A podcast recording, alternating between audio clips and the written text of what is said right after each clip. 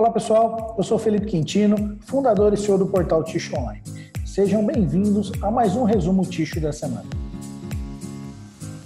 No resumo dessa semana eu quero começar com uma notícia da Carta Fabril. A Carta Fabril lançou o papel higiênico folha dupla com 20 metros.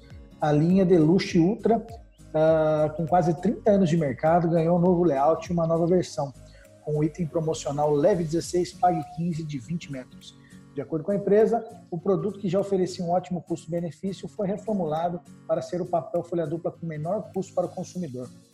Bom, pessoal, esse é um movimento que a gente vem enxergando aí no mercado com, com a alta do, dos custos de produção né, e com o difícil repasse aos varejistas, uh, as fábricas estão tendo que se reinventar. E uma das reinvenções é diminuir a metragem né, do, do papel, né, para já que você não consegue aumentar o preço do 30 metros, vamos lançar um de 20 metros pelo preço parecido com o de 30, um pouco menos talvez.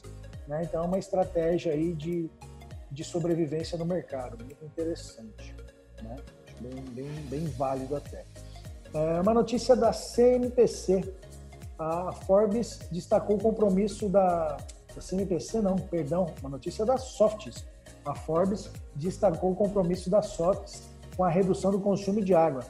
Uh, destacou como uma das sete empresas com atuação no Brasil empenhadas em reduzir o consumo de água.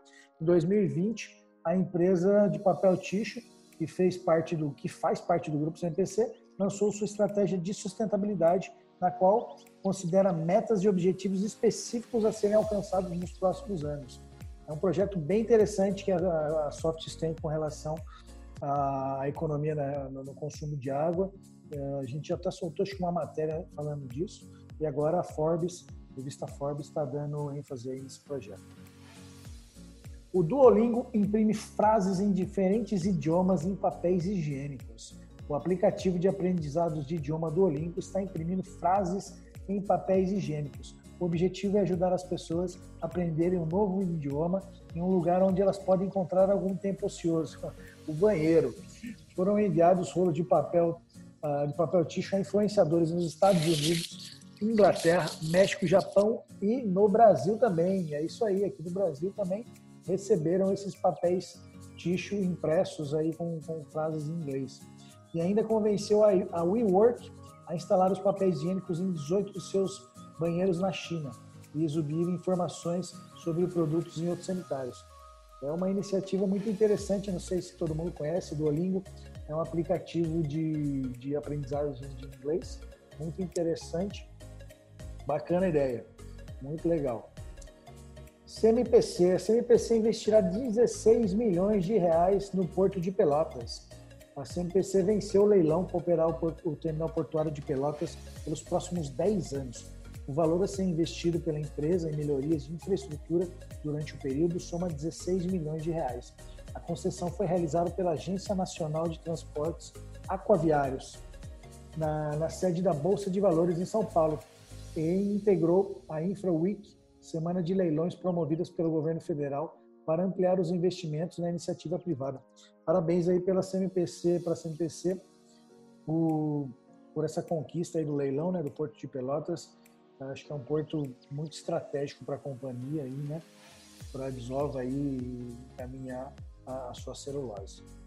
Outra notícia da CNPC. A CNPC espera encerrar o ano de 2021 com 23 fábricas certificadas no consumo eficiente de energia. O grupo CNPC anunciou seus avanços e objetivos para cumprir a nova regulamentação da Lei de Eficiência Energética e Sistemas de Gestão de Energia do Chile, estabelece que as grandes empresas consumidoras de energia devem realizar uma gestão ativa do seu consumo. Muito legal. Tomara que isso uh, se estenda aí, o grupo se estenda para as outras fábricas na América Latina como um todo, inclusive aqui no Brasil. Tá? A usina de onça pintada começa a funcionar oficialmente. No dia 8, a usina de biomassa onça pintada da Eldorado Brasil começou a funcionar oficialmente.